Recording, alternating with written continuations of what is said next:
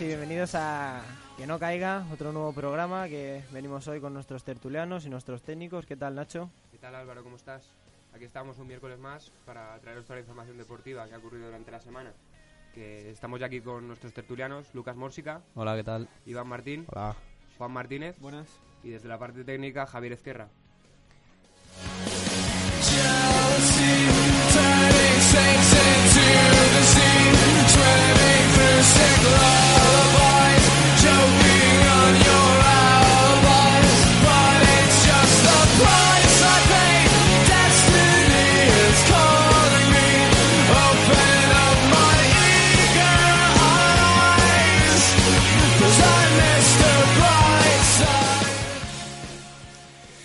Bueno, hola a todos otra vez. Lo primero de todo vamos a, a empezar con la Champions League. Ayer jugó el Atlético de Madrid contra el equipo italiano de Clarence Seedorf, el Milan, y eh, le dio un gran repaso. Quedan 4-1 aquí en el Calderón después de ganar en San Siro por, por 0-1 con gol de Diego Costa. Ayer fue un gran partido del Atlético de Madrid que no dio opciones a, a un Milan totalmente de capa caída. Y otros dos goles de, de Diego Costa, que parece que ha sido el protagonista absoluto de esta eliminatoria. Había alguna duda sobre si el Milan, si se adelantaba en el marcador o igualaba uno, como así sucedió, si podía poner nervioso al Atleti y al final dar la vuelta a la eliminatoria. Pero parece que los de Simeone estuvieron bastante sólidos en defensa y luego supieron marcar goles cuando, tenían que hacerlos. No sé qué opináis vosotros. Sí, hombre, yo creo que la duda estaba...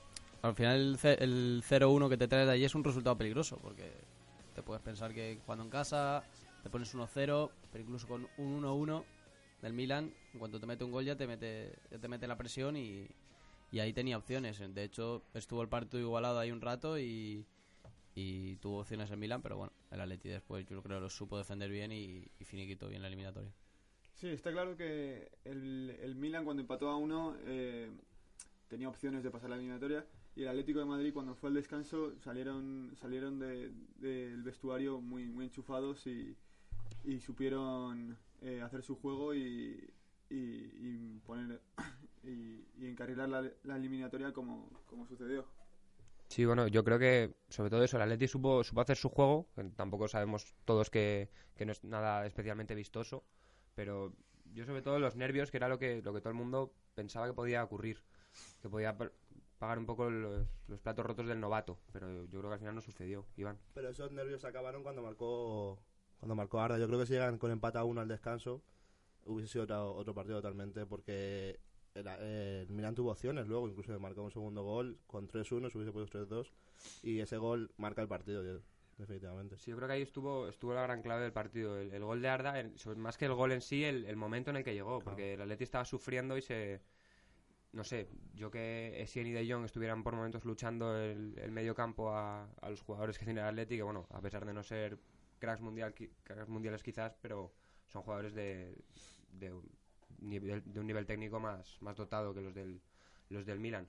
Entonces yo creo que sí, ese gol de Arda fue, fue lo que finiquitó la eliminatoria con la ayuda de Diego Costa, que estuvo apareció en un partido importante después de algunas dudas, que luego hablaremos de ellas, de, tras el amistoso que significó su debut con la selección española. Sí, bueno, yo creo que el del Atleti precisamente lo que menos podemos dudar es su capacidad competitiva y sobre todo en los momentos de sufrir sin balón que se podía esperar en una eliminatoria de Champions. El Atleti se sobrepone bastante bien a esos momentos. Yo, yo creo que ahí no, no tenía que pasarlo mal el Atleti. Aunque hubo momentos que lo pasó mal porque al final es un partido de Está- Champions. Está, está acostumbrado. Pero a eso me refiero, que está acostumbrado y lo sabe llevar muy bien esos momentos de, de sufrimiento. Pero es que habla la gente de Atlético como un novato en Europa, y en los últimos años es el equipo español que más ha ganado en Europa.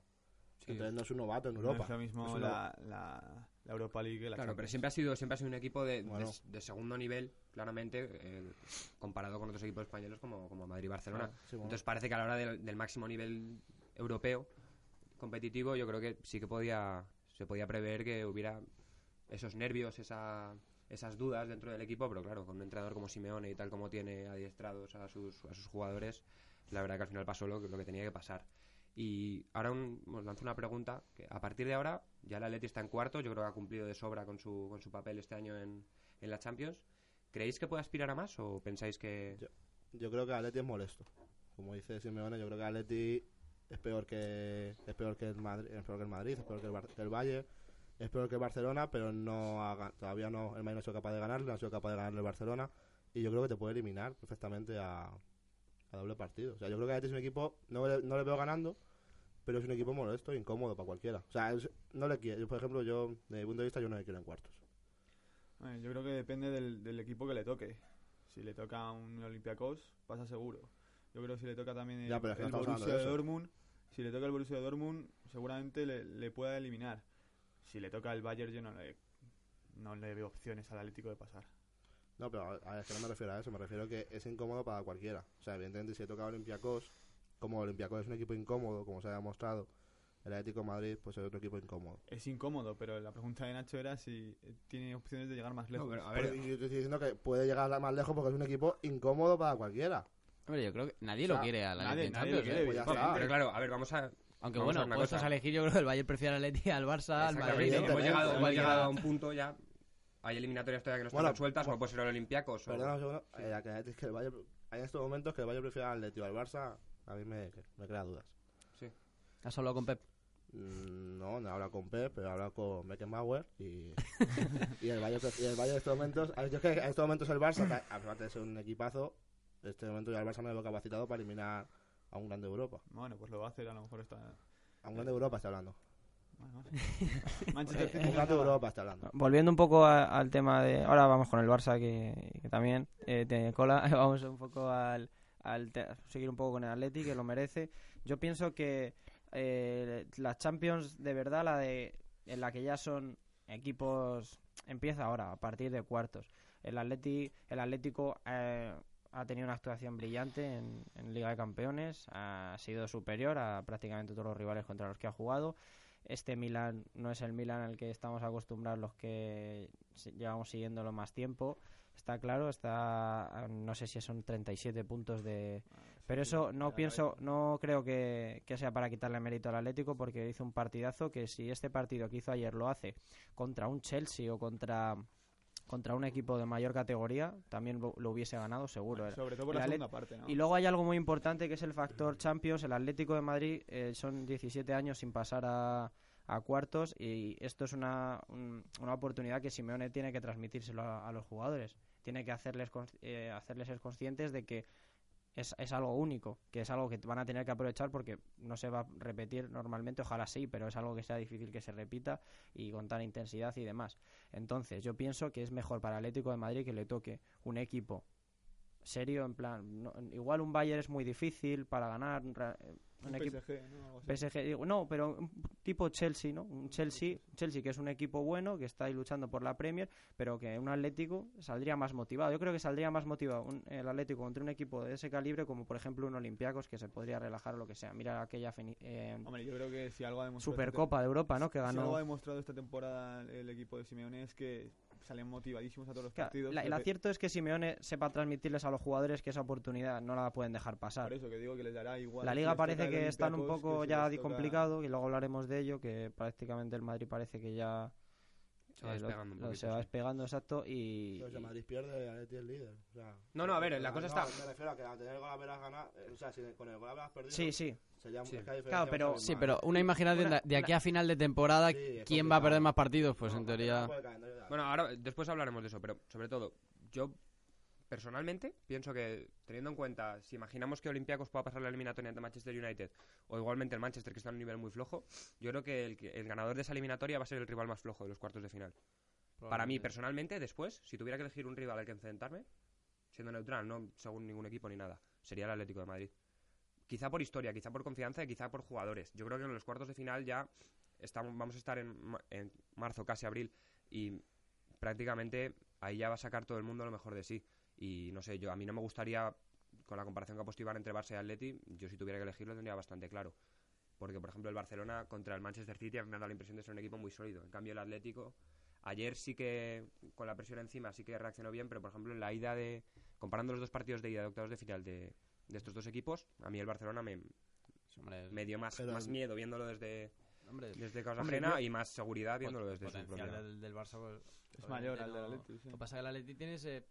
Puede engañar, digamos, Intensidad, ¿no? es intensidad. Puede engañarte porque dicen no juega nada, Sobre todo a los No equipos de, nada, de fuera de España, comillas. sí. pueden y- engañar, se pueden confiar. Pero es un equipo muy intenso y muy competitivo y que parece, parece que no te está haciendo nada y en cualquier momento te puede... A mí me da la sensación de que vas a, y- vas a ver aprovechar la oportunidad y va a darlo, aunque no lo consiga, va a morir de pie intentándolo, sea quien sea el Sí, rival. sí, eso está claro. Eso está clarísimo. Eh, ayer se jugó otro partido, fue el Bayern contra el Arsenal. eh, ganaron los de Guardiola como... O sea, Empataron, empataron, la quiere decir, eliminatoria. empataron, pasaron la Fallaron un eliminatoria. penalti el Bayern Sí. en el último minuto. Sí, quiero decir, me refería, pasaron la eliminatoria, empataron en... Y se confirmó, ¿no? Lo que parecía evidente, que los de Wenger un año más fuera y sobre todo contra un equipo como, como el Bayern de Pep. A mí me pareció un poco extraño que el Bayern de Pep no, no le metiese una goleada en el Allianz al Arsenal, ¿eh?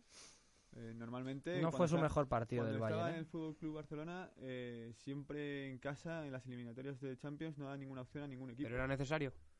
no era necesario, yo creo que pero ayer- sacó equipo para ello. ¿eh? Yo creo que ayer Guardiola hizo el partido perfecto. Sacó un equipo para tener el balón, todo lo que pudiera y hacer una posición Bueno, defensiva. De hecho, queríamos. de hecho, un dato que eh, el portero del Bayern, eh, Neuer, eh, dio más pases que cualquier jugador del Arsenal. Hmm.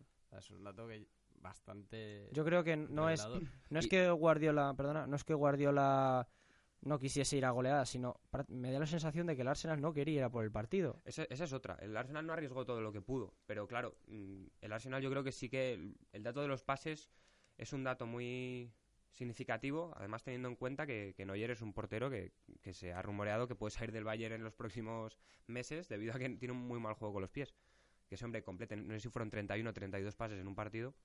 No sé, yo si fuera el Arsenal, el Arsenal tenía que arriesgar en algún momento y ayer lo hablaba mucha gente en los debates de No futbolísticos arriba, no presionó arriba. Llegó un Eh. momento en el que, en el que de- no arriesgó lo suficiente cuando tenía que haber arriesgado Eh, todo es desde obvio, mucho es antes. que tenía que haber arriesgado porque tenía la eliminatoria perdida, pero también es, es cierto que no lo defiendo, pero en cuanto vas un poco a por el Bayern, yo creo que te puedes comer cuatro. Entonces yo creo que estaba un poco con un ojo delante y otro Pero detrás. es que estamos en la misma. Pero si no vas a por el partido, no puedes pasar la eliminatoria. No, no lo justifico, tiene que ir a por el partido, obviamente, pero yo creo que es la explicación que le doy, que quería mantener Sí. las opciones hasta el último momento. A mí eso Pero me bueno, parece una explicación y, y yo la verdad que Arsen Wenger ha sido un entrenador que yo lo he criticado No lo mucho, justifico, mucho eh, menos de lo que lo critica la gente. La gente lo tiene bastante cruzado debido a que no gana títulos y claro, yo la verdad que a mí el Arsenal me, me da un poco igual personal, o sea, como forofo no, no, no me considero forofo de la- emocionalmente me da un poco igual. Entonces viéndolo desde la objetividad yo pienso que Arsen Wenger ha hecho un trabajo medianamente bueno con el Arsenal, pero la actuación de ayer si es que probablemente lo sea eh, la justificación de no presionar, el que no te meta cuatro un Bayern de Múnich es como para coger y decir No, no, hombre, si no lo justifico, está claro que tienes que ir a por la lo mínimo que le puedes pedir a un Arsenal, que es un, es un equipo que ha estado en los- entre los cuatro mejores equipos de Inglaterra desde hace ya 10-15 años, es que vaya por una eliminatoria de octavos de final, da igual con quién sea.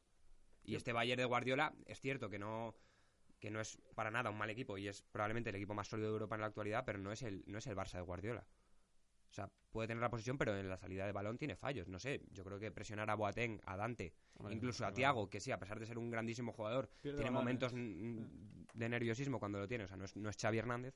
Yo, no sé creo si que podían no- haber sacado algo. A lo mejor, quizá no, pero yo me habría Pero hay, arriesgado. hay dos cosas en esta, en esta eliminatoria que, bueno, me vais a decir que no porque sois todos muy del Bayern y tal. pero yo he visto que, mm, si me haya el partido, ¿eh? El, el Bayern no ha sido capaz de ganar al Arsenal contra 11. Eso es verdad, ¿no? Sí. Ujú. Y el, y el Bayern, mm, dices, tú has sido perfecto, se planta en cuarto de final sin Dante. Es verdad, ¿no? Sí, pero bueno, hay un jugador Entonces, por ahí que es Javi que- Martínez. Javi Martínez. Sí, bueno, pero, o sea, hablamos del Bayern Que no sé quién sale ganando ahí casi. Hablamos del Bayern que es una máquina y tal. Ni, a mí no se me parece el Barça de, de los seis títulos. No, no, para nada. Yo es lo primero menos. que he dicho, que no me parece un equipo luego- perfecto para nada. Y luego. Joder, es que también ha competido contra un- O sea, ha competido, pero en su liga, aparte de que tiene equipazos, porque tiene equipos que pueden eliminar a cualquiera, bueno, un par de ellos. Sí. No ha competido contra nadie. Contra el City perdió en casa. Un City que fíjate. Sí, pero bueno, luego fuera eh, contra el, el City ahí en el, en el estadio de, del Manchester. Pero del yo Manchester creo que el Bayern es sí que- favorito, sino quién... Sí, ahora mismo yo creo que es el máximo favorito. Sí. Pero también es cierto lo que Pero dice bueno. Iván, y, por- y te voy a poner un ejemplo. Es cierto que fue hace muchísimo tiempo ya. Pero se habla mucho, todos los detractores de Guardiola, que claro, ya sabemos que por el- la rivalidad Madrid-Barça No, sigue no, habiendo- yo- no, yo no, no, no no, no estoy diciendo que tú lo seas para nada. él, ¿eh? Pero se habla que el, el principal No, duelo que ha sí. tenido con todos los activos, de los dos duelos que ha tenido con todos los activos y contra un equipo grande que ha sido Manchester City y Borussia de Dortmund en, en la Supercopa, en agosto, Que lo mismo te puede decir el Madrid. allí se llevó un Para mí baño. los sí. favoritos a ganar la Champions son el Madrid, o- bueno, el Bayern o el Madrid. Exacto. Y el Madrid no ha sido capaz de ganar ni al Atleti ni de ganar al El Barça. Atleti la ha ganado dos veces esta temporada. En Liga no ha sido capaz de ganar. Bueno, pero en Copa. Bueno, vale. Perdón. Una Pues la ha eliminatoria. ganado dos veces. Una no eliminatoria es más Atleti parecido Liga. eso a la Champions que la Liga. Bueno, pero a ver. Y vale, vale, tienes razón, perdón. Pero es cierto que, bueno, Pero ha habido no dos partidos de- en los que ha ganado y dos en los que no, con lo cual no, ha demostrado, no ha demostrado ser un, un campeón sólido. Yo creo que es que se habla mucho y, y ahora No, yo lo pero- sacaré en el tema del Paris Saint Germain, pero es que no hay un claro favorito a ganar la yo, Champions. y yo este creo que ayer eh, no me parece bien, o sea, no me parece como argumento de no, el Bayern eh, no creo que tal porque no ganó ayer al Arsenal. El Bayern no El no ayer ganó ayer no ayer al Arsenal porque no quiso.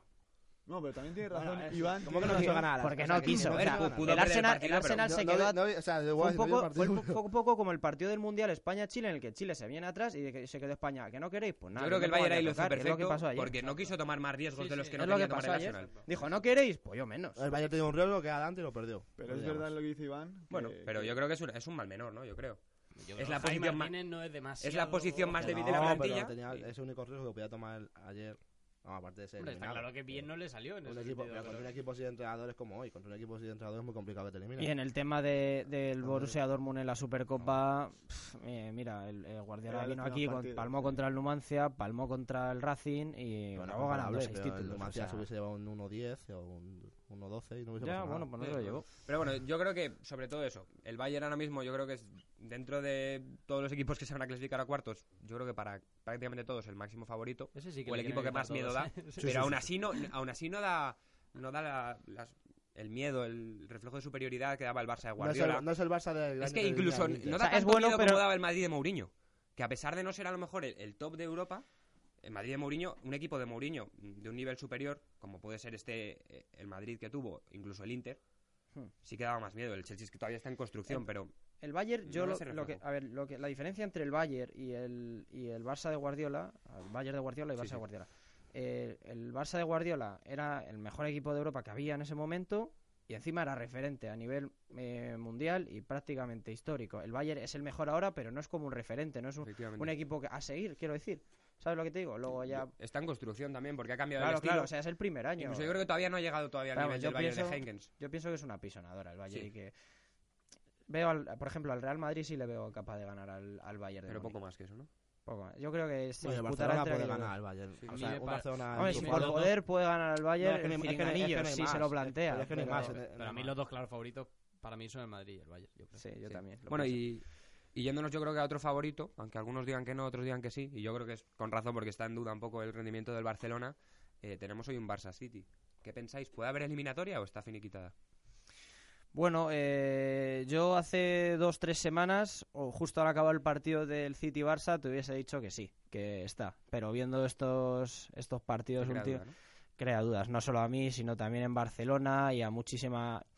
Habrá, si antes estaba 70-30, pues ahora ha bajado igual a 60-50. Yo Sí, pienso vamos, que hay dudas, 50-50. dudas. Si no, Ese- guiamos. Ese, tanto por- ese 40 10% a quién se lo damos. ¿Eh? Ese 10% que sobra, ¿a quién se lo damos? No, o sea, no, a quien crea, a los más Al Estado, ¿no? optimistas. Al ¿no? Estado, No, pero, pero no, sí es cierto que, claro, tú acaba el partido del Manchester City en el que el Barça eh, lo planteó bastante bien y dices, joder, sí, está en cuartos, pero claro, viendo el partido tan desastroso de, que hizo Bueno, en Valladolid. Sí, si no guiamos por eso. No, no, eh, quiero decir, es la no, no, sensación. Pero la digo, el- sensación. el City Igual, viene de perder en Copa contra el también. Wigan. Sí, sí, también, también. Y sacó un equipo el City que no era. Claro, pero si tú ves No el partido. no era muy suplente. Si tú ves el partido del Barça el, el sábado, dices, con perdón, ¿a quién coño quieren ganar? No, estos- eh, estos sí, está claro. Eso Y, y se vio es, y es- clarísimo. y es pero- cierto que parten con un 0-2, que no es un mal Pero, resultado claro. y que debería pasar el Barça y que yo pienso que el Barça es mejor que el Manchester City. Es mejor que el Manchester City. eso digo, es otra historia. Estamos hablando de Champions, de una eliminatoria Exacto. que ya está empezada. Ahí yo, yo También- creo que la actitud es totalmente distinta. no te puedes fiar de esto. También nadie, yo pienso que nadie daba como favorito al Barça en el, Yo no lo daba como favorito. En el Etihad Stadium. Yo no nadie. lo daba como favorito. Nadie, na- yo, bueno, nadie no, pero prácticamente nadie. Yo pensaba también que el Barça palmaba allí y que luego ya tendría opciones de, re- de remontar aquí. No fue así, el Barça ganó 0-2 y veremos qué, qué pasa hoy. Un, un gran factor es que hoy va a jugar el Kun Agüero, Eh. que para mí es el mejor es el mejor jugador de- del City y en la, a la defensa del Barça le puede meter en un, en un gran aprieto. No veo al Barça defendiendo bien, yo creo que es de los mayores defectos, que no defiende bien y por eso no consigue atacar bien. De, Y- de ahí y- que la y- clave del y- Barça sea tener el balón. Porque Y Efectivamente. partiendo de ahí, exacto.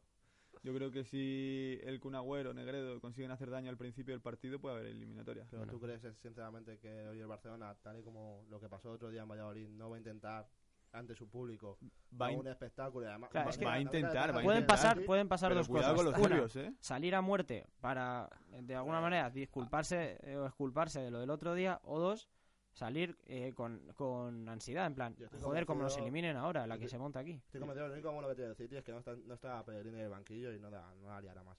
Pero estoy convencido que no que no, no hay opción, o sea, no hay opción de que el City pueda pasar hoy. Yo creo que, ta- yo creo que tampoco. O sea, me parece que hay un, un 90-10 si, si, si hablamos de porcentajes. Es que el Barcelona se fue con un 0-2. Es que un 2-0 ya en casa conseguido es un resultado clarísimo. Imagínate fuera.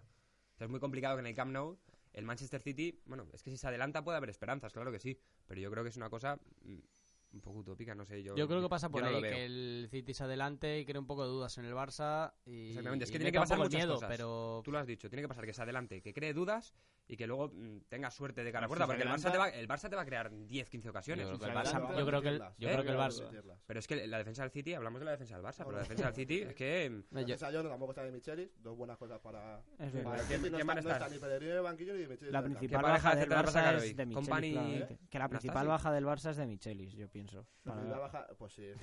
Uno dice que la principal baja del Barça es de Michelis, el otro dice que la principal baja del City es... No es verdad, el otro día de Michelis el- la volvió a liar sea, contra... eso, contra sí. Wigan la, la- otra vez, de Michelis. Lo de Michelis, bueno, es un central acabado. Bueno, yo, yo- a ver, A ver, yo creo que de Michelis es un central que le queda, que le queda grande el City, porque yo creo que de Michelis en el. Málaga ha hecho, un- Exacto, ha hecho un trabajo En el. Málaga sí, pero... Pero ya no. acabado. Es que un central, es un central acabado, es un central que no puede jugar ni en el Tenerife. ¿sabes? O sea, Bueno, bueno. hay otras cosas, Hablando del pero claro. Bueno, un Tenerife que está, bueno, está ahí a lo de los playoffs de, de- para subir a primera, pero claro, con todos los respetos. Bueno, volviendo a la eliminatoria, de, Sí, yo vamos, creo que los playoffs todavía sigue siendo favorito el Barça. Y, pero bueno, yo creo que pasa por ahí las opciones del City. de- Sí, yo creo que el partido pasa un poco por el planteamiento que, que todos creo que sabemos el que será. Igual no, luego no es y medio el, el hostiazo, pero eh, yo pienso que va a salir con los cuatro, que se dice, cuatro jugones ¿no? de centro campo para tener mucho la pelota. Es lo que mejor se defiende el Barça, teniendo el balón. Balones a Neymar, balones a Messi, que tengan el día, que se sepan eh, compenetrar bien y, a ver si el Barça un gol le daría muchísima tranquilidad y eso... Yo creo que ganando yo el Barça, hablando un, po- un poco más de la crisis esta que tiene el Barça, ganando yo el Barça si hace, que yo lo veo perfectamente factible, ganar el Bernabéu, se acabó la crisis y el Barça puede volver a luchar por todo sin ningún baño. Es que esto es el fútbol. Un día estás arriba y el otro... Si, gana, sí. o sea, hombre, excepto- si hoy se cae, yo creo que es una crisis grande. Pues sí. Y, y yo creo ¿Qué que importa, entonces? se habla de, de cinco favoritos máximos a, a conquistar la Champions League, incluyendo al Barça entre ellos, aunque ahora se haya bajado un poquito. ¿Qué cinco? Y pues mira, te digo. Falta uno. eh, Bayern de Múnich, Real Madrid, Que ha- Barcelona. Ha hecho en octavos y vas a metido cinco. ¿Sí? Metió cinco. Se habla, pero dio desde el principio de la Champions. Porque ya me vas a entender. Bayern de Múnich, Borussia de Dortmund. Que claro, también se habrá bajado un poco, pero al principio Ah, de la. De Sí, la- pero el del año pasado, el año pasado quedó a Pero 20 claro, cuidado, puntos y llegó a la que no se puede final. borrar. Campeón, sí. Los dos de Alemania, eh, Sí, sí. Madrid, Barcelona y el Paris Saint Germain. El Paris Saint-Germain. ¿Qué os parece el Paris Saint Germain? ¿Os parece un candidato real para ganar la, la Champions League? Sí, Sí. totalmente sí. Yo creo que es el, el primer equipo re- que realmente, hecho a base de talonario, se ha formado un equipo Sí, sólido, yo, yo no me lo esperaba, equilibrado. ¿eh? Yo no me lo esperaba tan, tan equilibrado al, al PSG Y más, como lo he se visto. marchó su entrenador, que era una de sus estrellas eh, a- al principio de esta temporada, pero yo creo que Loran Blanca ha hecho un trabajo magnífico. Tremendo. Y, y yo creo que sí que puede estar que puede estar entre los semifinalistas prácticamente seguro. Y el año pasado no hizo un mal papel, estuvo muy cerca de eliminar al Barça, ¿recordad? Sí. Yo creo que el PSG eh, es el equipo que menos compite a lo largo de la temporada contra equipos de menor nivel y que en Champions yo creo que va a muerte, o sea, va a morder, quiere demostrar. El año pasado estuvo a punto de eliminar al Barcelona. Y yo pienso que este año el- este PSG es mejor que el del año pasado. Es un Sí. equipo mucho más hecho, no, no por el entrenador, ¿eh? Eh, Ancelotti me parece un entrenador eh, Por los perfecto. fichajes. sí. Eh, Laurent Blanc también, pero ya no solo por fichajes, es cierto que fichas a Cavani y demás, Ya, ya, no, pero, es un que- equipo muy hecho. O sea, eh, tiene un centro de campo que juega muy. ti- Tiene a Berratti, tiene a Matuidi. Tiene a eh, Mota. tiene a Mota, Mota, eh, que que le dábamos por. A Cabal, a Silva en defensa, es que... No, me parece un equipo que está haciendo muy, muy bien las cosas. Y lo que decís, me parece interesante el debate del equipo, el principal equipo que. El equipo que mejor se ha hecho a base de, talonario, el City. Yo pienso que el City eh, llegó a un punto que está haciendo las cosas muy bien. Sí. Eh, está, está invirtiendo mucho en, en un modelo de cantera, está haci- siguiendo un poco los pasos que con el Barça, que ha fichado gente incluso de allí, como Chiqui o, o Soriano, que, que están siguiendo así, invirtiendo mucho eh, en la cantera, cuidando mucho a los jóvenes y, y aunque todavía no se haya visto que estén subiendo, pero bueno, van poco a poco. Y aún así parece que siempre se queda ahí el City, que no... Sí, a ver, yo te hablo, yo te hablo de competitividad en Europa. Está claro que el City Sí. ha ganado ya la, la Premier League y eso es un éxito bastante importante para un equipo que no estaba acostumbrado a eso, ni mucho menos. Yo, vamos, yo me acuerdo de pequeño ver el fútbol y el City era un... No, no, el Es un- City- no es un equipo- no te lo cogías en el FIFA, ¿no? Eso, sí. No, para nada. Pero ni cerca, o sea. y bueno, y yo creo que ya con esto acabamos un poco la, la sección de, de Champions League sin antes contar un poquito cómo ha ido la, la Champions League juvenil, la UEFA Youth League, La que nos lo va a contar I- Iván. Si tú un poco. Sí, sitúanos un poquito porque la verdad que estamos un poco perdidos, tanto nosotros como la mayoría de la gente, yo creo. La UEFA Youth League es un invento de la UEFA bastante bastante bastante coherente, ¿no? Que se ha hecho en los últimos años, que juego, como sabéis, juegan los 32 equipos. No, algunos aquí no le importa. Juegan los 32 equipos de, de- que se han clasificado para la Champions y bueno, pues ya estamos en ya estamos en cuarto de final. Muy Empiezan con los mismos ¿eh? grupos, ¿no? Que, que los, que los mayores, ¿no? Empiezan con los mismos grupos que los mayores, se clasifican los dos primeros y luego llegan a rondas de octavos, a partido único y juegan casa que ha quedado primero. Esta es la primera edición.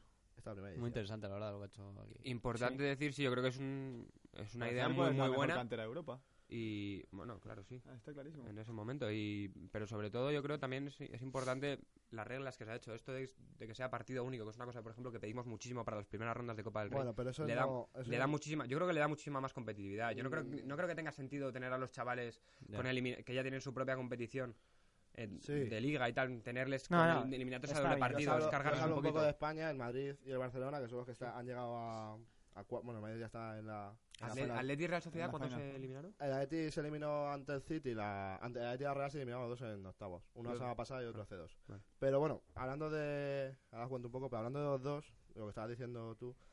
El, el Madrid y el Barcelona están ahí. Bueno, Madrid está en Final Four, el Barcelona si gana, estará también. Y tiene tienen cuatro, cinco competiciones. No, cuatro competiciones. Tienen la, su liga, la Copa del Rey, donde están clasificados, Sí. la Copa de Campeones, donde el Madrid está clasificado y el Barcelona se clasificará. Sí. Y, y esta Y esta. sí Y Son cuatro competiciones. Es cierto que son muchos partidos para, uno, para chavales de, de Sí. 16, 17 años. pero sobre todo tenerles 18. ¿no? sí 18, perdón.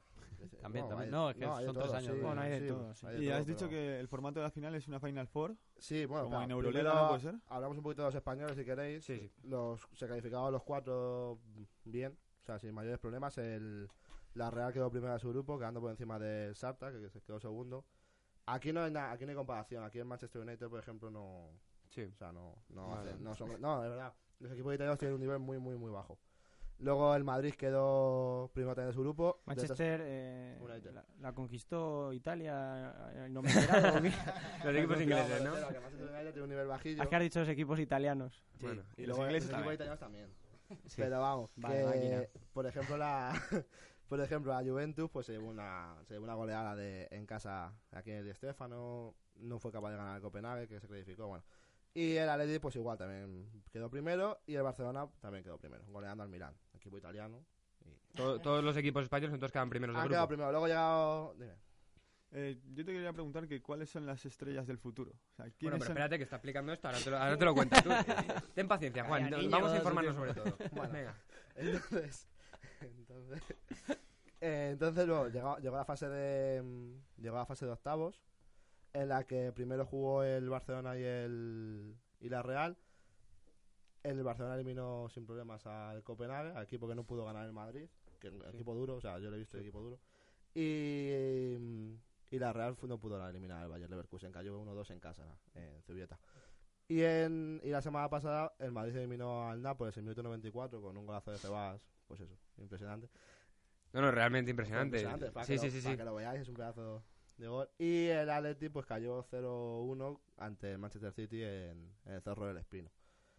Esta competición pues tiene eso, que juegas en campo en campo grande. O sea, ayer el- no sé qué capacidad tendría el estadio donde jugó ayer en Madrid. No, pero era un estadio pero más grande de lo que más- acostumbrado. Seguro que más grande que el campo del Rayo.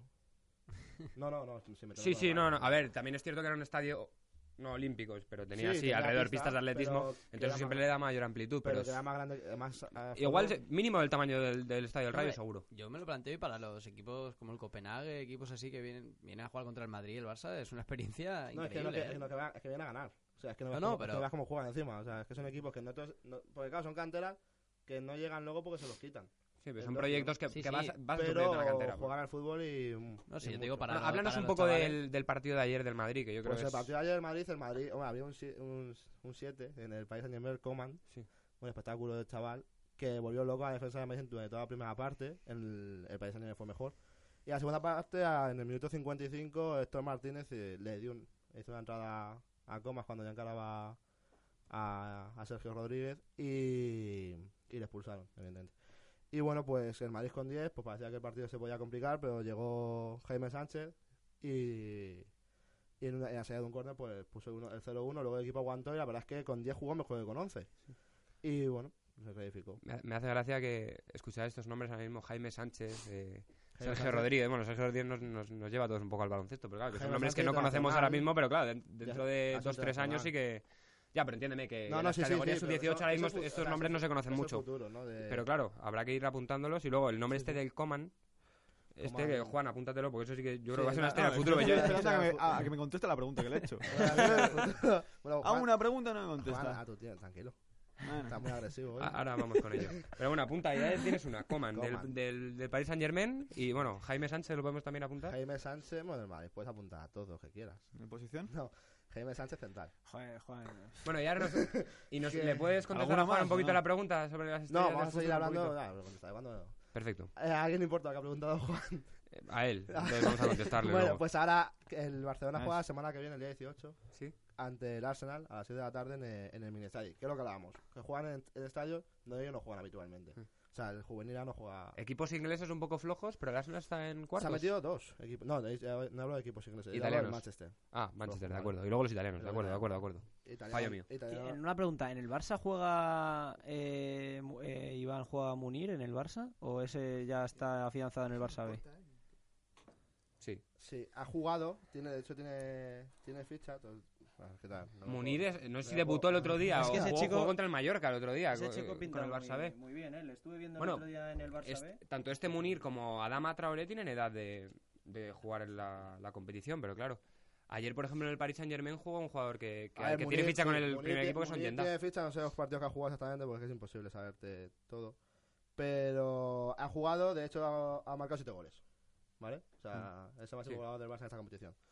Eh, bueno, lo que hablábamos. Sí, hablaba que el Manchester no tiene nivel y los ingleses sí tienen bastante nivel. Algunos, el Chelsea, el Arsenal y el City. Están todos en. Están todos en, cuart- en cuartos. El Chelsea juega el lunes, con- el lunes el 16, ¿no? Contra el Schalke 04. No, no es 16. Eh, 16. Pues, ¿Qué juega el Eh, es, mar- es martes.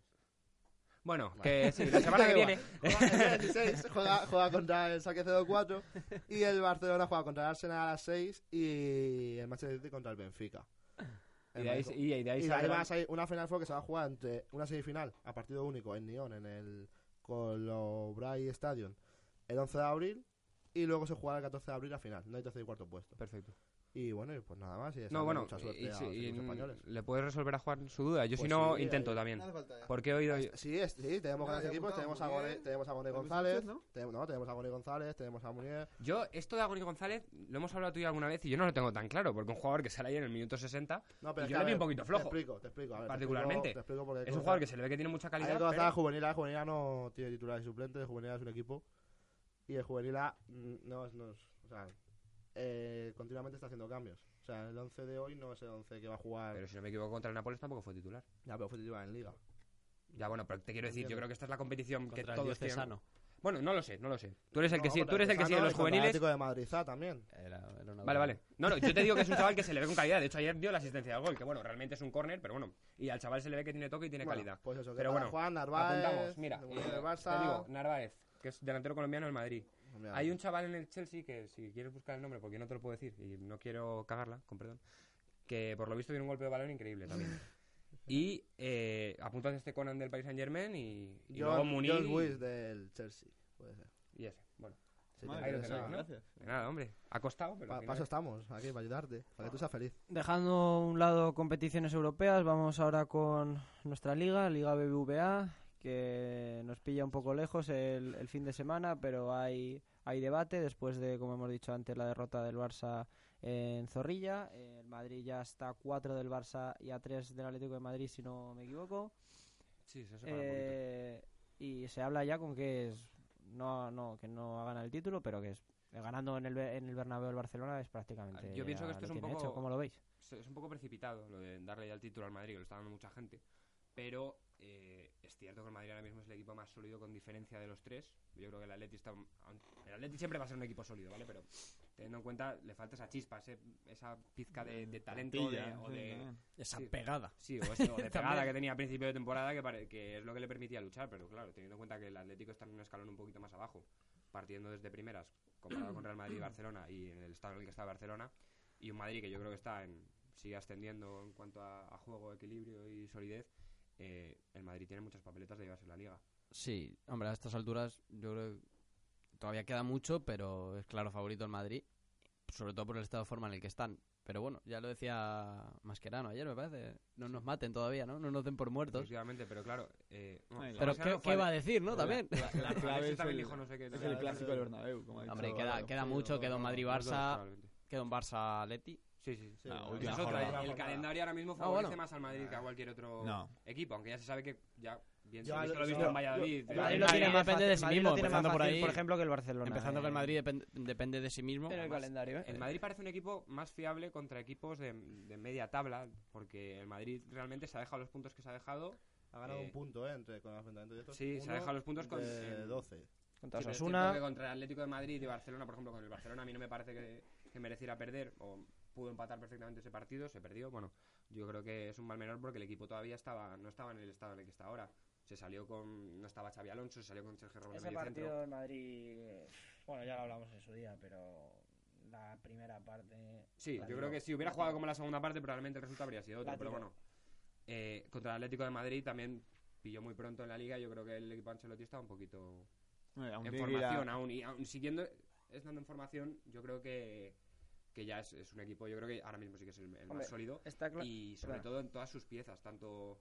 Porque la de- se habla mucho de la BBC de la delantera, pero tanto el medio campo, con el tribote que se ha consolidado ahí con Di María, Modric y Xavi Alonso, Sí. y sobre todo la defensa, que parece ahora mismo El prácticamente imposible que goles. encaje un gol. Eh, Claro, el Madrid encajaba goles de una manera inusual para el Madrid y ahora mismo es- el Barcelona tiene cuatro goles menos solamente que... Si no, me, si no me equivoco, en los últimos 8 o 10 partidos, no estoy seguro de la cifra, eh, el Madrid solo ha encajado un gol, que es el de Coque, desde dentro del área. Claro. Y si no me equivoco, los dos, dos, co- eh, uy, Coque, los otros dos goles fueron los de Juntelar que Gavi. me- y el de Gaby.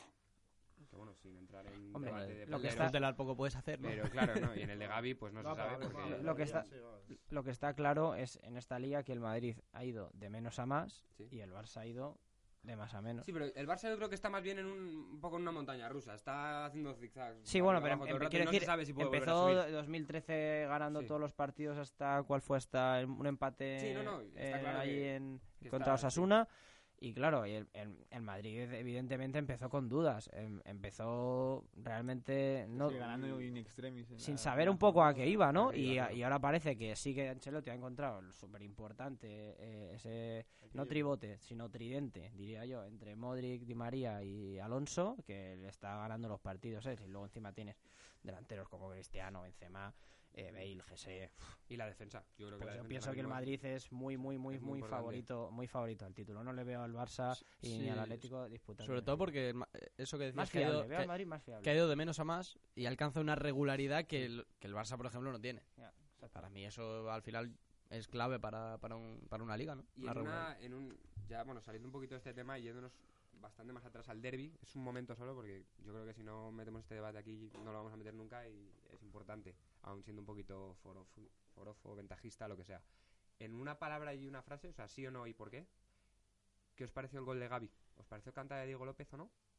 ¿Y por Sí. qué? Ah, Sí. Fue un golazo, ¿no? Si meter Cristiano pedimos el balón de oro, evidentemente. Si llega a meter Messi, pues se paga el país. Pero... Pero sí, yo creo que anda Diego López porque no entra por la cuadra, no entra por la escuadra. O sea, entra muy Yo- centrada. Pero, pero, teniendo en cuenta que no es que sea Diego López, es que se lo llegan a meter a, a Courtois y también, o sea, yo también hubiese pe- pensado que canta. Yo, yo, bueno, Pero obviamente... no, es tan canta- no es una cantada grave. Perdón, perdón. Sí, sí. No, no, que si ves las imágenes, obviamente es un fallo porque al final el portero la tiene que parar, tiene que ver el balón y todo. Pero si ves las imágenes, hay tres jugadores delante del balón cuando sale la, la trayectoria. que- que mete No, no la sé si la desvía, pero bueno, sí No, no, que no, pero- hace un poco el gesto. Bueno, el caso que Diego López no la ve hasta que entra en el área la bola.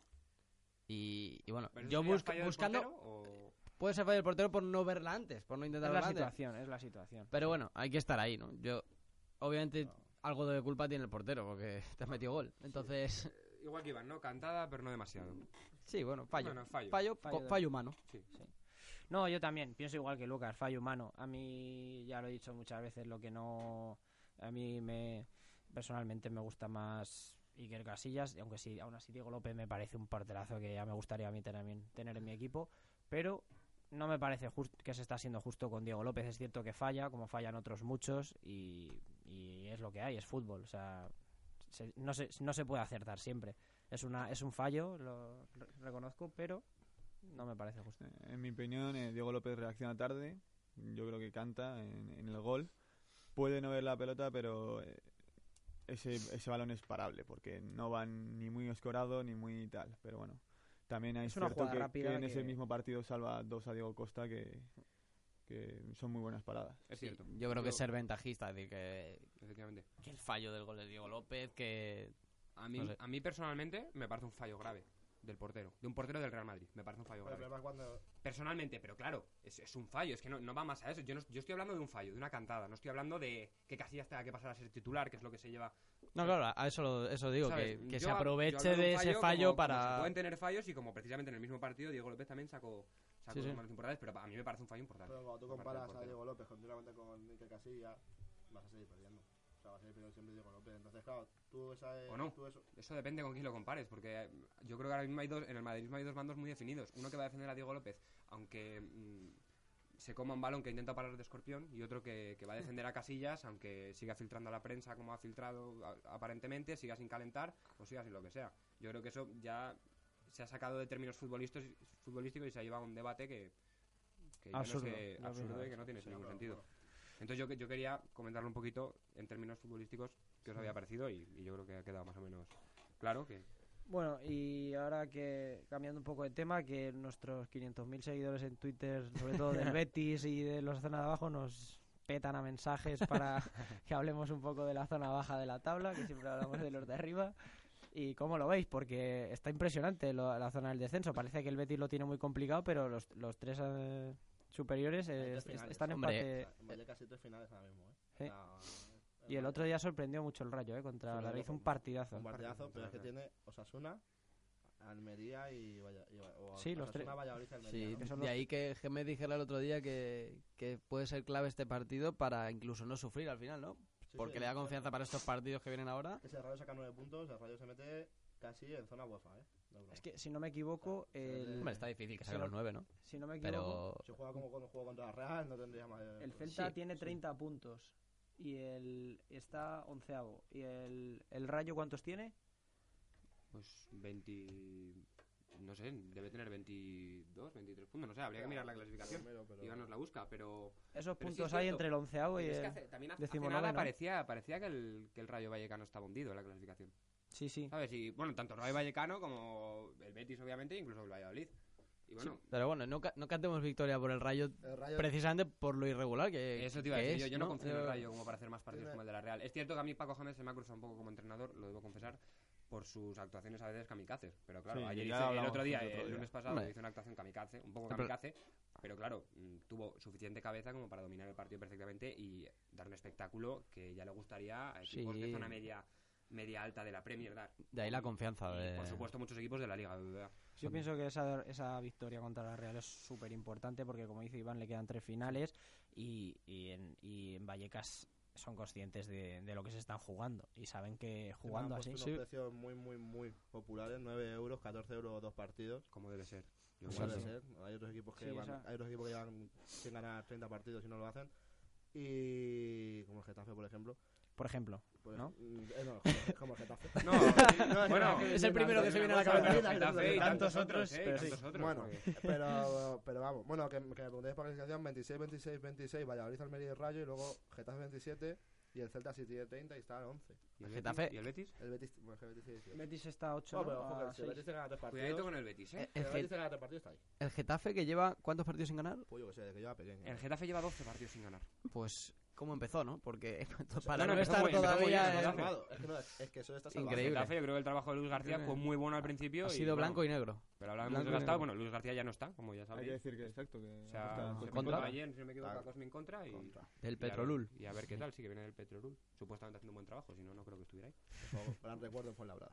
Sí, exacto. Sí. Bueno, pues seguiremos muy de cerca la, la lucha por la permanencia, la, la iremos contando contando aquí en que no caiga y vamos ahora con una sección que nos van a traer Lucas y compañía cerca del Mundial.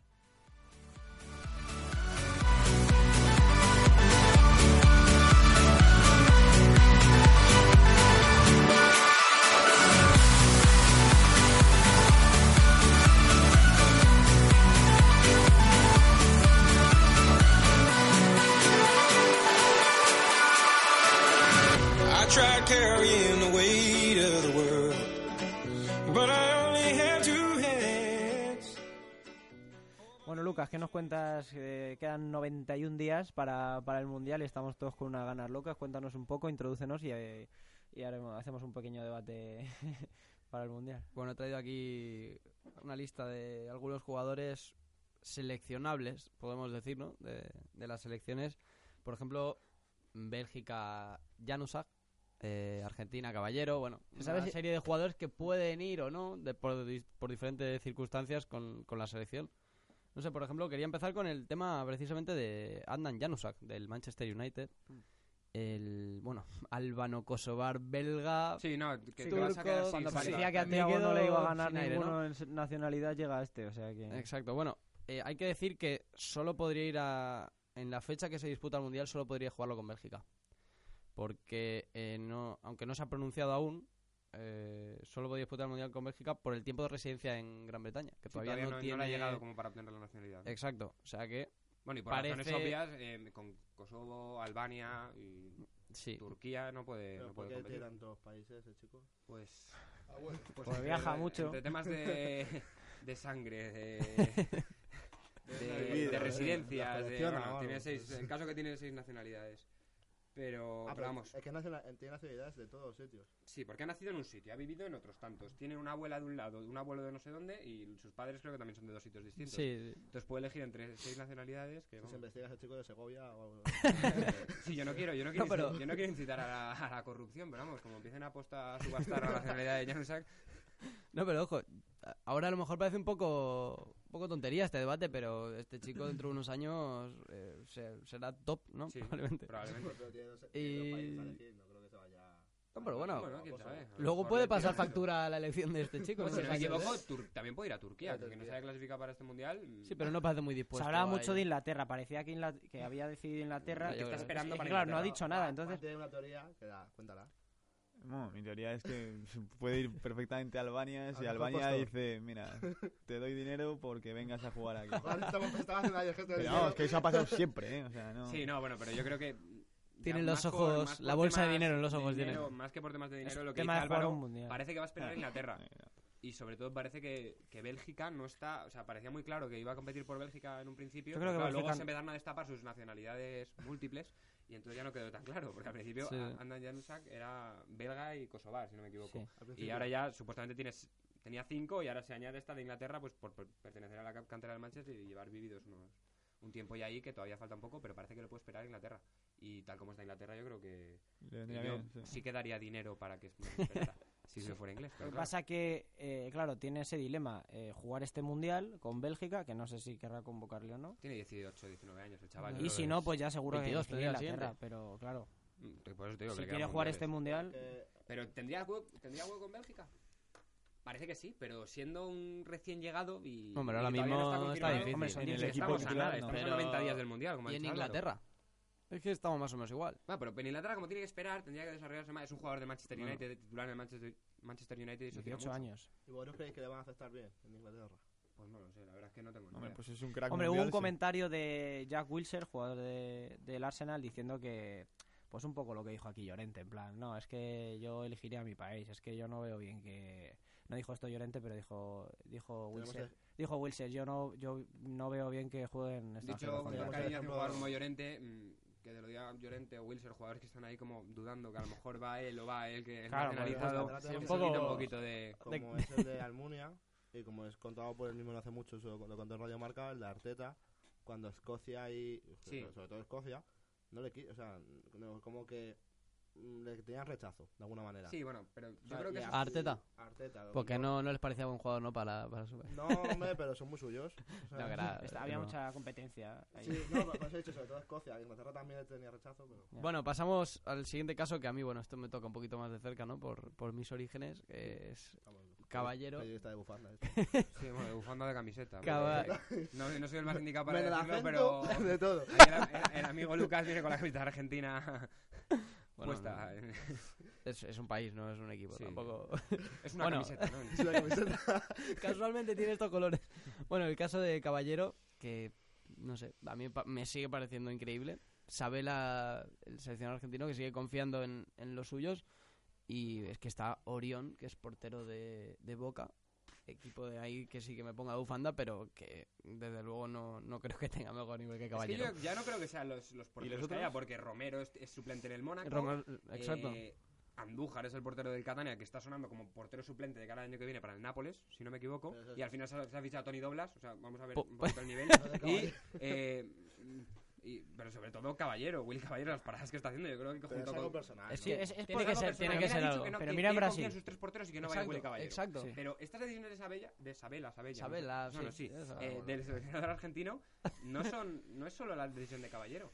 También, ¿por qué no vamos aquí a la selección? ¿Por qué no Hombre, a la hay, selección? hay muchas, pero, pero yo creo que esta es la que más choca. Sí, sí, no, está claro. Por evidente. Y es la- a, mí, a mí personalmente me parece bastante injusto. Pero ha habido también casos, co- bueno, Tevez también, tampoco va a la selección, si no me equivoco, y es un jugador que, bueno, entiendo que Agüero, Higuaín, Messi, Di María, Sí, hombre, este, pero- Copa la titularidad, son jugadores de... de- Pero para de que no nivel. vaya, debe. pero claro, Joder, es que hay que- tener hay un que- revulsivo en el banquillo como Tevez, o incluso meter a Tevez de titular y que Agüero y Higuaín salgan desde el banquillo, yo creo que es un privilegio que, que nadie se puede se puede permitir. Y claro, lo de Willy Caballero yo creo que es que ya no, es que... Hombre, es que- parece, parece que es hasta tirarte piedras a tu propio todo, tejado, ¿no? Hablamos de Willy Caballero, hablamos de Musacchio y De hablamos Facio de también. Facio, que no, sí, bueno, Musacchio a mí me parece un central muy muy bueno y ya suena incluso para el Barça. Facio es un buen central, pero yo creo que Mejores de los que tiene Pero es que Argentina. Argentina de las mm, del grupo de candidatas a meterse en cuartos de final, pongamos ocho selecciones, sabemos todos más o menos cuáles son, Alemania, Brasil, bueno, etcétera, Sí. es la que con diferencia peor defe- línea defensiva sí. tiene. Sí. Entonces yo creo que es como España con el debate del 9, se han metido delanteros y delanteros y delanteros hasta que se han encontrado los mejores. y al Sí, final pero yo creo que la diferencia es que aquí se, se intenta buscar el mejor y allí es como que está cerrado el grupo y, Sí, pero y no, no, solo quiere... en Argentina, también pasa, por ejemplo, con Brasil, Sí. el tema de que Scolari tiene a los suyos y deja gente fuera que ap- apare- que Bueno, y ya- aquí en España. No, Con, con Del Bosque, yo creo. Bueno, Del Bosque ah, parece que va a hacer un poco. No, pero mira, se ha hablado mucho de que Brasil, Brasil va con un portero... Que- Sí, pero- Finalmente a lo mejor. O sea, Que juega seguramente en no. Pero que Villa iba a ir, Torres iba a ir, eh, a principio de temporada, que más o menos que hicieran lo que hicieran los jugadores que Pero- han ido contando y van a ir Pero sobrados. No es lo Brasil- mismo que hagas eso con Casillas que con Romero. Claro. Sí, ¿sabes no, no, claro. te digo? efectivamente, Brasil, sí. por ejemplo, va con un portero de segunda división. Y con otro que bajó, que, que yo Que juega en Canadá. El, el Julio ¿Qué pa- César. ¿Te refieres Julio Julio César, César? Julio Julio César. César ha fichado ahora por Claro, claro, pero quiero decir, todos, en, las confederaciones eh, estuvo en el, En- el QPR, Claro, pero, bajó, pero Bueno, pienso que. Pienso, en pienso bueno, Ahora ahí está en claro, Canadá, se podía en considerar un, un portero Jugando en el. Toronto. Pero yo creo que es que es el, el mejor portero que hay ahora mismo en Brasil. Eh, otra es que ahora puede haber un cambio en la portería de Brasil. Se habla de que el portero. No es, me voy a tirar el pisto, creo que es así. El portero del Botafogo, eso seguro. No se llama Jefferson, no estoy seguro.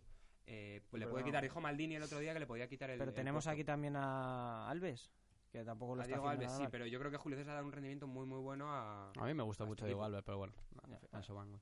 Bueno, pasamos a otro, eh, Antoine Griezmann, de Francia, ¿no? Eh, Fue convocado el otro día. Debutó. Está, Se hablaba de que podía incluso convocarle del bosque. está- Hacer bueno, otro Diego Costa, ya parecía mucho. Incluso Ya, eso- Rafinha. Son, eso jugadores, no- no, son jugadores que ya han dicho que quieren competir tanto por Francia, Griezmann, como Sí, Rafinha pero- por Brasil. Pero se hablaba dentro de la Yo- lista de múltiples candidatos para España. no, yo creo que está haciendo mérito suficiente. Y ahora con Griezmann, Pero mm, bueno. el rendimiento que está teniendo ya no solo si va a ir convocado, porque tuvo un castigo por un Sí. mal Seis comportamiento que meses tuvo en la por- sub-21, si no me equivoco. Se fue. fueron de fiesta. Bueno, se fueron de fiesta y tal.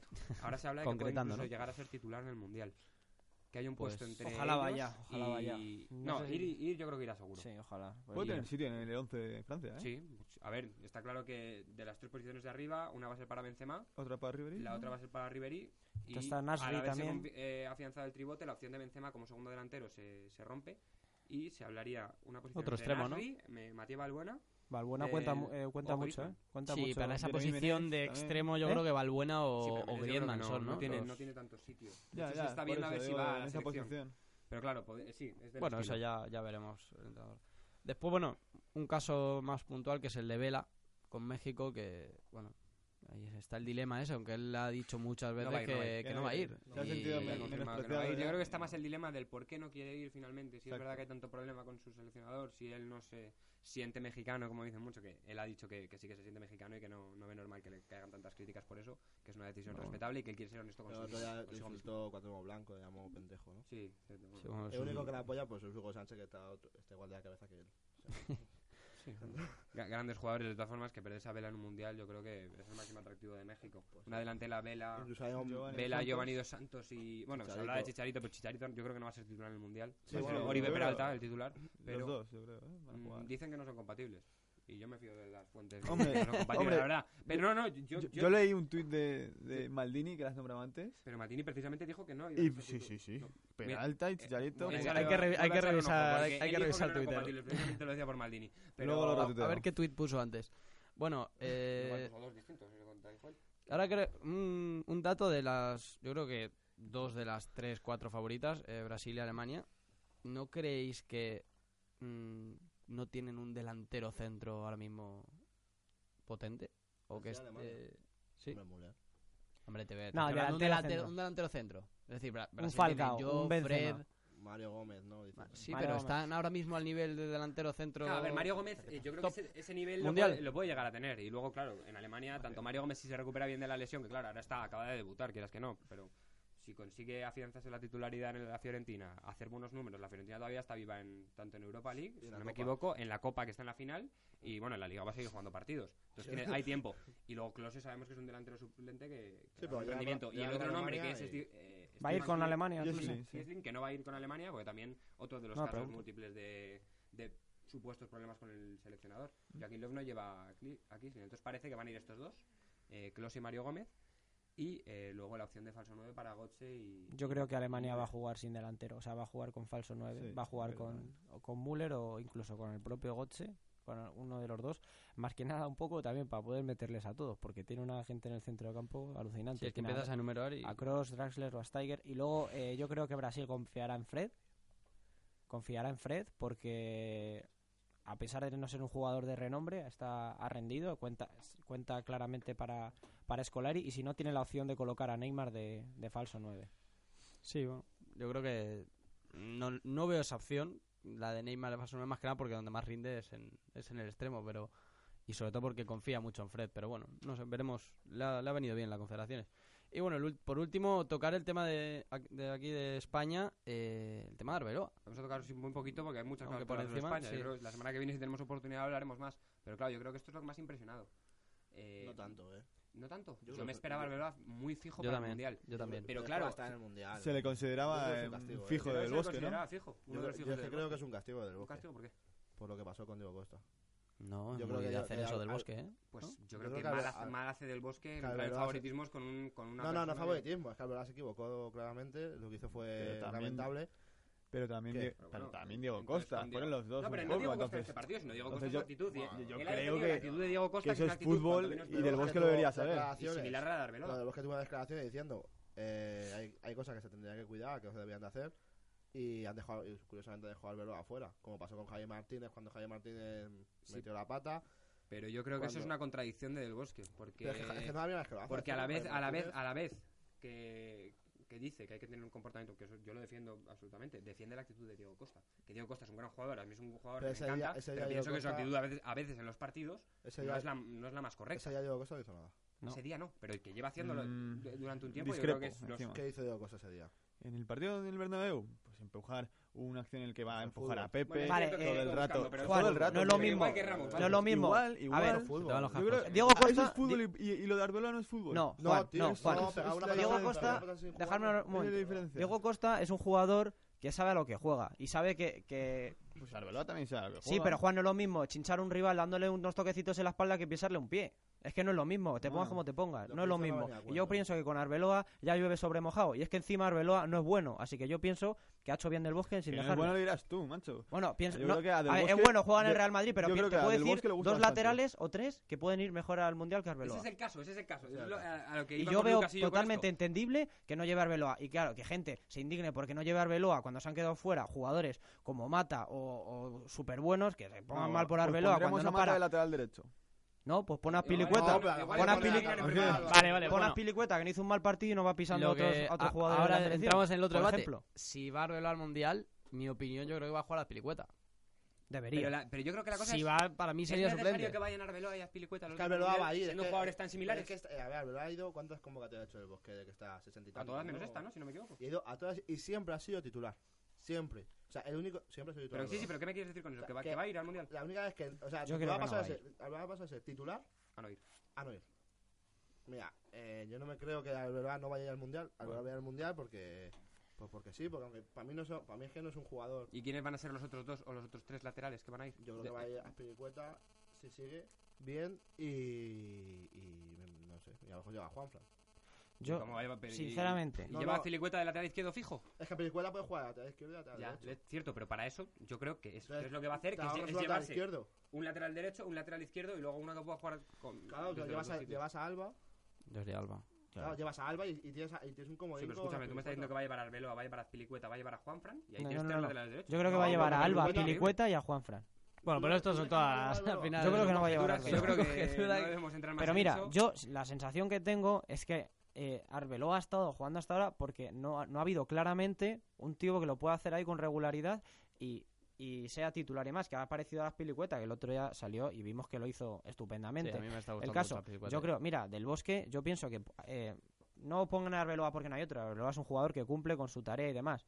Pero yo pienso, por ejemplo, Arbeloa el otro día, eh, o sea, perdón, el otro día, este verano, en la final contra Brasil, coge del Bosque y yo creo que le quita de con plan, mira, macho, es que no te puedo seguir viendo aquí en este campo, o sea, afuera. Y le ha seguido llevando, pero yo pienso, yo pienso que el otro día eh, igual no le lleva, porque dice, mira, está Pilicueta que lo está haciendo bien, está, eh, po- está Juanfran que lo está haciendo bien y está el Carvajal que lo está haciendo muy bien. el otro día Ancelotti las pilas también, ¿no? Desde No mi sé. punto de vista no, todavía no hay un lateral que... no que pienso que sea un toque de atención porque no es un jugador al que le digas, te doy un toque de atención para que saques lo máximo que tienes. Yo creo que Arbeloa no puede sacar más, porque Arbeloa no es un jugador para mí que tenga es un jugador que cumple, ya está, es un jugador como cumple, es un jugador que cumple en defensa. Pero si encima Claro, tienes esa actitud que tienes, es que tienes una actitud que no es positiva. A ver, bueno, yo creo ya para zanjar esto un poco, la cosa es ver si, si hay un jugador que ha mejorado lo suficiente a Arbeloa como para... Carvajal ha mejorado personalmente, es muchísimo mejor que él. lo Sí, Carvajal No lo tengo yo tan claro. Que yo pienso de, de la misma calidad. Probablemente sí, pero Carvajal es un jugador súper nervioso, por ejemplo, y no tiene la experiencia internacional que tiene Arbeloa. pero, ¿Tú, pondrías a- ¿Tú te jugarías el Mundial con dos kamikazes como Arbeloa y Al- como Carvajal y de- Alba en las bandas? Yo lo decía antes Yo de no. empezar. Yo tampoco. Yo decía antes de empezar tu selección, juega sin portero. Tú- Yo decía, eh, yo decía antes de A lo mejor no vendría bien, ¿no? Que jugaréis así. Y lo digo ahora, yo no veo a España capaz de ganar este mundial. Y como no veo a España capaz de ganar este mundial, yo empezaría a hacer una selección de futuro para París, para Francia. Pero eso ya lo haces en la clasificación para la Eurocopa. Joder, pues para ponerte a Bueno, hacer bueno, pruebas en un mundial sería para matarte. el problema macho. es, y con esto acabamos ya eh, este lo que es el debate futbolístico, que ha sido bastante extenso hoy. El problema, yo creo, es que la gente no suele pensar como tú. Yo, por ejemplo, sí que pienso Vale, que España vale. puede ganar este mundial y que no está las te he dicho favoritas. que no pueda ganar, he dicho que no la veo con capacidad. Bueno, bueno, vale, bueno, bueno. Eh, Iván, Lo mismo, estás escondiendo un poco Bueno, tus palabras. esto aca- acabamos el debate de, de fútbol y vamos a pasar a la, a la sección polideportiva. I will never make it by without you.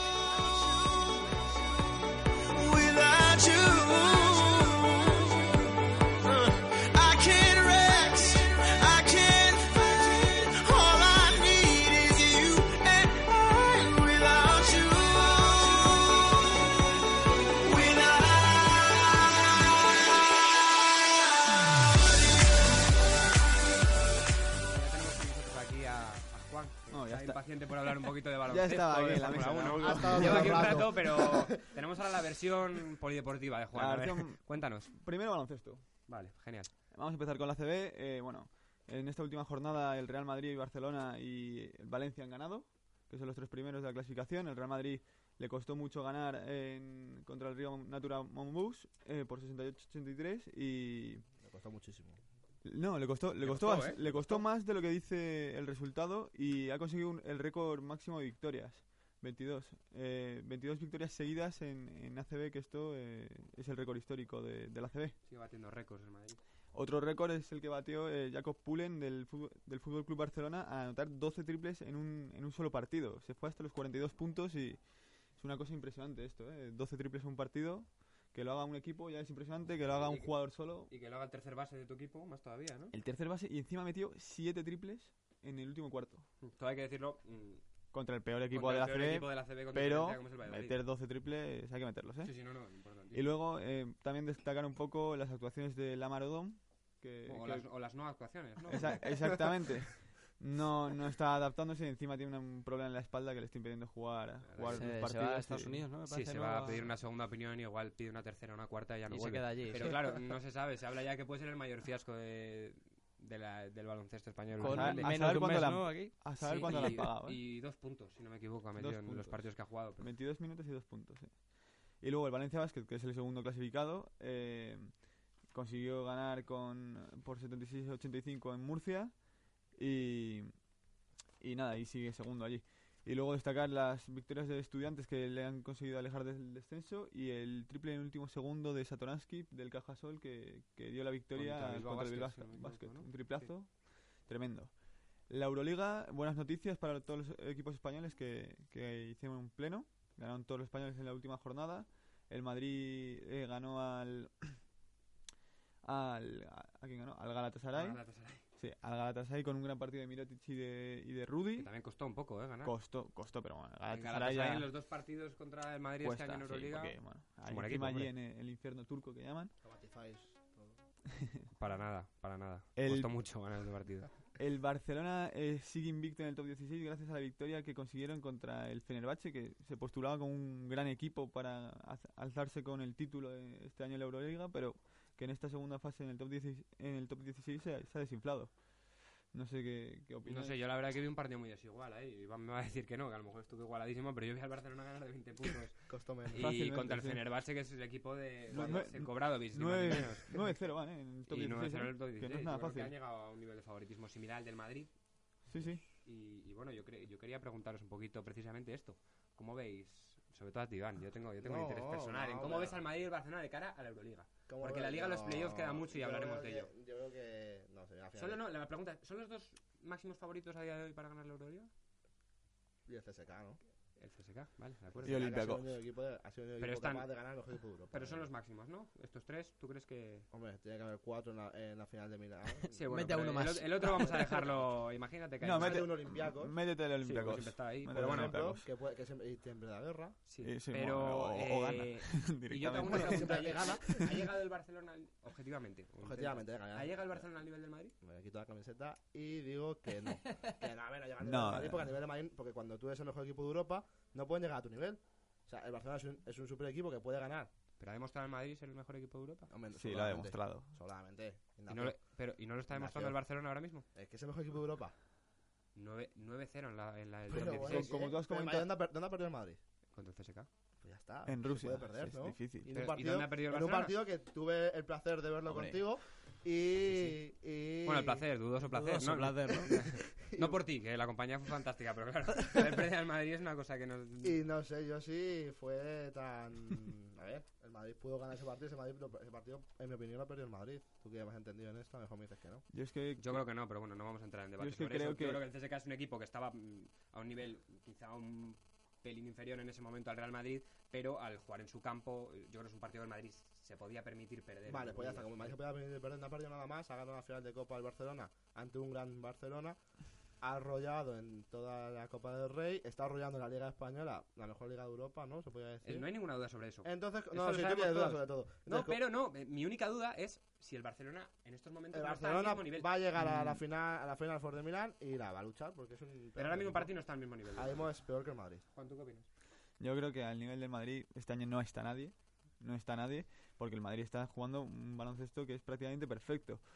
Eh, contra el CSK pues fue un accidente porque es que el CSK en Rusia pues en realidad eh, metió todo el CSK, el Madrid no estaba muy fino, pero es que este año el Madrid solo viéndoles jugar, o sea, es que aportan todos un montón, todos los jugadores eh, son clave y, y al Madrid actualmente le falta Carroll, ¿eh?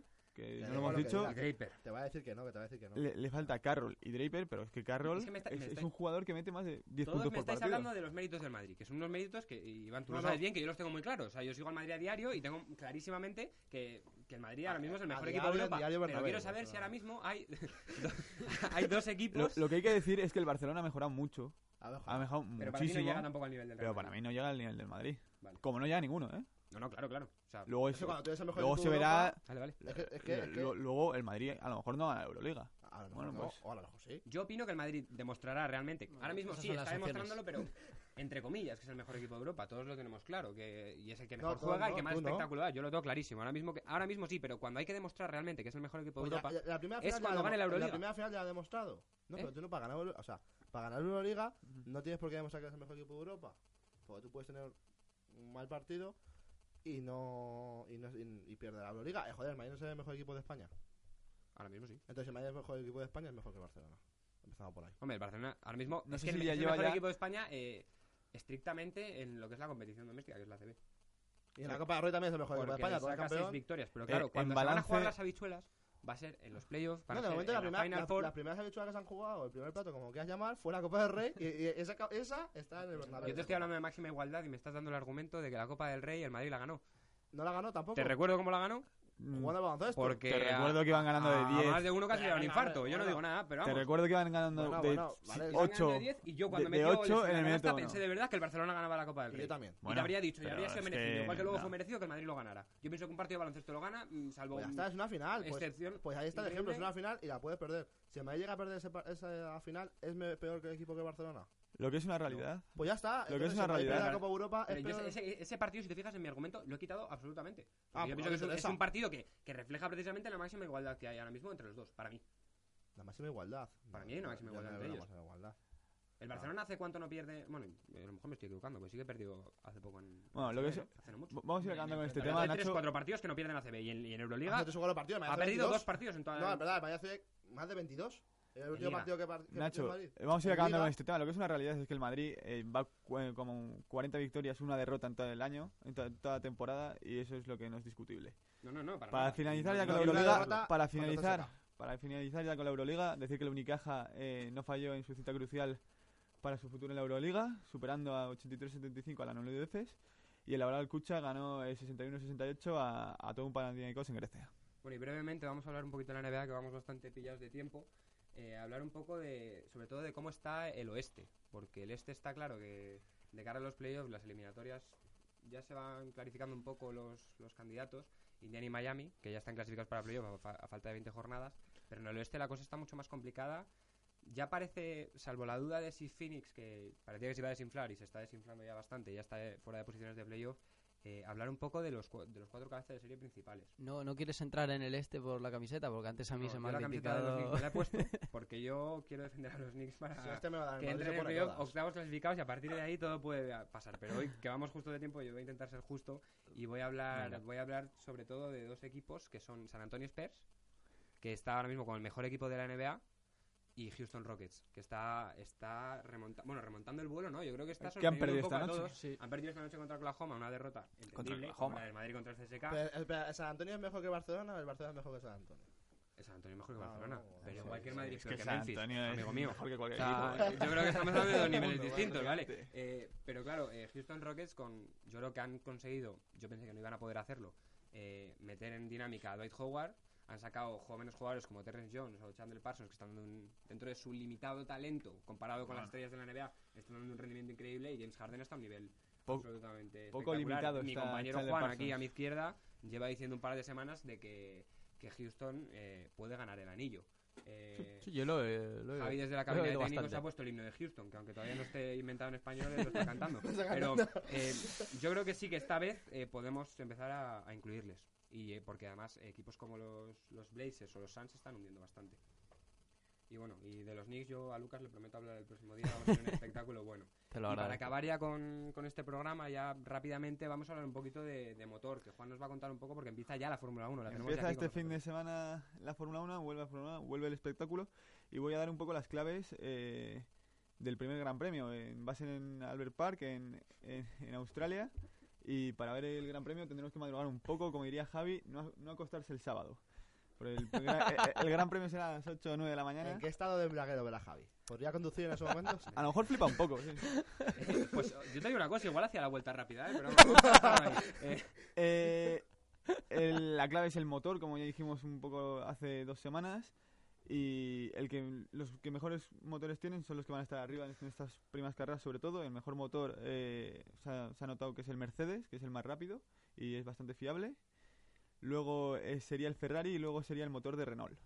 Bueno, que yo he leído, he visto por ahí que hay bastante miedo, ¿no? De cara a esta primera carrera porque como un poco de incertidumbre La en fiabilidad. la fiabilidad de los yo coches. sobre A, todo, a ver cuántos coches acaban. sabiendo que, me- sabiendo que Mercedes ahora mismo es el equipo más fuerte, Es una carrera de supervivencia. Es obvio que hay que preguntar, yo creo, y nos vas a contar, porque yo creo que tú sabes, por Red Bull y por Ferrari. Vale. Mm, para mí los grandes favoritos, te voy a decir, son Mercedes, Williams, Para este Williams, Gran Premio, Williams. este gran premio, Ah. Williams, que tiene motor Mercedes también, Force India, y luego sería Ferrari, que dicen que se guarda algo. Los expertos dicen que el, motor Ferrari no se ha roto en toda, en la, en toda la pretemporada, y, pero no es tan rápido como el Mercedes. Entonces, Ferrari dicen que se podría estar guardando algo. Y luego Red Bull eh, y Lotus también, cuando han intentado correr con el motor Renault, eh, se les ha incendiado. Lo Problema llaman- de fiabilidad. En el lo llamaban la tostadora al Red Bull. O sea que Red Bull empieza el año un poquito- Yo no fiaría un pelo Igual de- llega más de, uno Bull, de ¿eh? fiesta mm, el sábado por la noche, mañana, ya bueno, cuando acaba el Gran Premio y se lleva la sorpresa de ver a Vettel en lo más alto del podio. Que es Exacto, lo, que, sí. lo que yo quiero saber es si Para es factible de que pase. Lobato, que yo cada día veo más caro. Eh, yo creo que no. Yo creo que no porque se pueden guardar algo Red Bull, pero es que no han conseguido dar. eh, Van un poco atrasados, ¿no? no, han conseguido con- dar en ningún fin de, en ningún día han conseguido dar más de 20 vueltas con el coche. Bueno, yo por el bien de la Fórmula 1 espero que no vuelva a ser un monopolio de Red Bull. Yo creo que no lo sé. que haya... Lo que llama la atención es que el motor influye tanto porque os he dicho que Williams y Force India van a estar arriba, ¿eh? Sí, sí, sí, no, parece que sí, pero claro, lo que no sabemos es si esto- estos triunfos de- parciales de Williams y Force India en cuanto a la fiabilidad del motor, al desarrollo de este motor en pretemporada, se van a, continu- van a continuar en, en los siguientes gran pre- grandes premios. No parece, mm, si, si retrocedemos un poco en el tiempo. O sea, creo. sí, exactamente. Pero bueno, y yo creo que con esto ya acabamos. La semana que viene mm, hablaremos mucho más de, de motor, porque también tendremos muy muy cerca las motos. Hablaremos Sí. un poco de los... también Vamos de a ir a los- comer a Chercoles. o- Pues no sé, veremos si... nos- Sí, hemos quedado con él para la semana que viene, pero bueno, llevamos quedando tres meses y todavía no ha aparecido. Pero bueno, lo esperamos. Las motos empiezan en y nada, dos semanas y ya está. Y con esto, con esto acabamos el programa de hoy de Que No Caiga. Muchas gracias por, por seguirnos y nos vemos la semana que viene.